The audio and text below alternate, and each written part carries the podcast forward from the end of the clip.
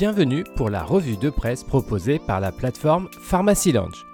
Que faut-il retenir de cette semaine d'actualité en pharmacie? Biosimilaire, la substitution à l'officine, les patients n'en veulent pas pour le moniteur des pharmacies cette semaine. À la lecture de cet article, vous comprendrez pourquoi les associations de patients sont plutôt opposées à la substitution en pharmacie de ces médicaments. La principale cause de cette prise de position réside, apprend-on, dans la non-participation des représentants des patients aux différentes discussions sur le sujet. Cette absence fait ressentir un manque de considération de la voix des malades dans leur traitement du quotidien.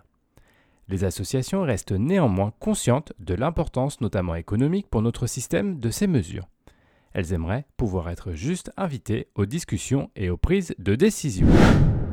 Pas de pénurie cet hiver si on est tous responsables, affirme la présidente de Sanofi France dans les lignes cette semaine du quotidien du pharmacien. L'article reprend l'interview réalisée par Sophie Dervelois sur un média national.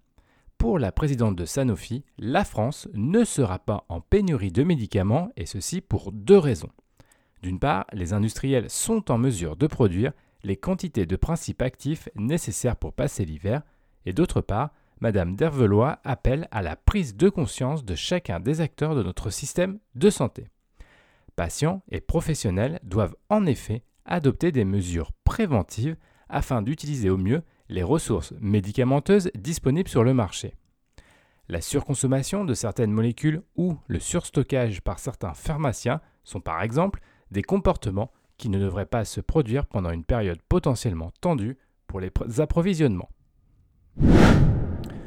On reste sur le sujet des pénuries de médicaments avec l'ANSM qui active son plan hivernal 2023-2024, apprend-on dans un communiqué de presse paru cette semaine. L'agence s'active en effet pour prévenir et lutter contre les éventuelles tensions sur certains médicaments cet hiver. En travaillant avec les associations de patients, les représentants des professionnels de santé et l'ensemble des acteurs de la chaîne d'approvisionnement, l'ANSM met en place trois indicateurs de suivi de la situation. Si l'un ou plusieurs devaient être critiques, l'agence mettrait alors en action des mesures concrètes pour prévenir les pénuries. On apprend également que quatre familles de médicaments sont plus particulièrement suivies, les antibiotiques, le paracétamol, les corticoïdes et les médicaments pour l'asthme. PLFSS 2024, quelles mesures concernent les pharmaciens communique cette semaine l'Ordre des pharmaciens.